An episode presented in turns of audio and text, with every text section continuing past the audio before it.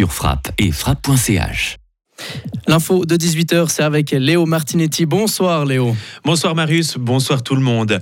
L'administration cantonale fribourgeoise satisfaite, elle affirme progresser en matière de développement durable.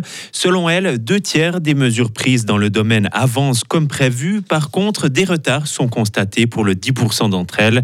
Parmi les exemples de mesures pour le développement durable, on peut citer la loi cantonale sur les marchés publics adoptée l'an passé.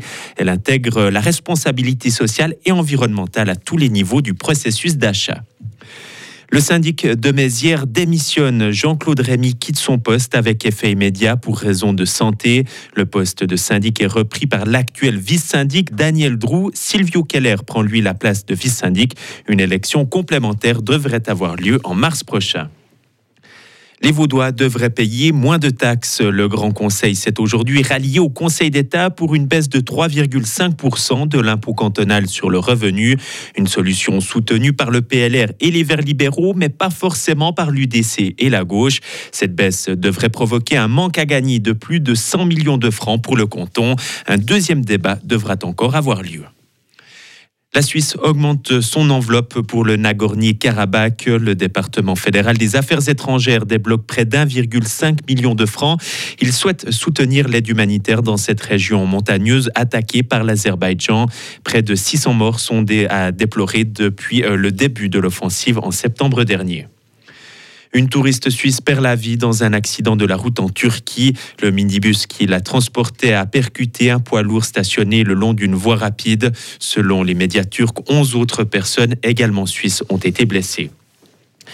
Simulation grandeur nature sur le lac Léman. Aujourd'hui, un exercice franco-suisse de sécurité a eu lieu au large de Tonon-les-Bains. Plus de 120 figurants ont été recrutés pour simuler un accident sur un bateau de la CGN. Ce genre d'exercice sert à vérifier le matériel de sauvetage ainsi que les procédures de secours et d'intervention en cas d'urgence. À l'étranger, le roi d'Espagne demande à Pedro Sanchez de se représenter. S'il est plébiscité, le Premier ministre sortant pourra ainsi tenter de former un gouvernement. Afin d'obtenir la confiance du Parlement, le socialiste devra disposer du soutien crucial des indépendantistes catalans. Pedro Sanchez a jusqu'au 27 novembre pour être reconduit au pouvoir.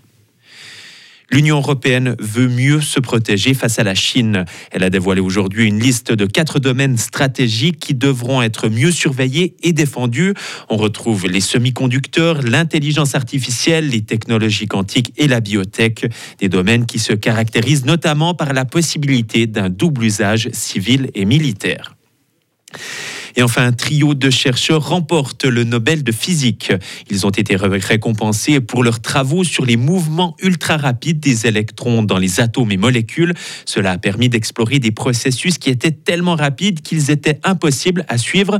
Des recherches qui peuvent être utilisées pour identifier différentes molécules, par exemple dans des diagnostics médicaux. Merci beaucoup Léo Martinetti. Et une petite euh, page de météo avec ce soir quelques gouttes qui sont encore possibles sur les préalpes. Les nuages seront encore assez bas. Et demain mercredi, demain, mercredi des nuages résiduels assez bas.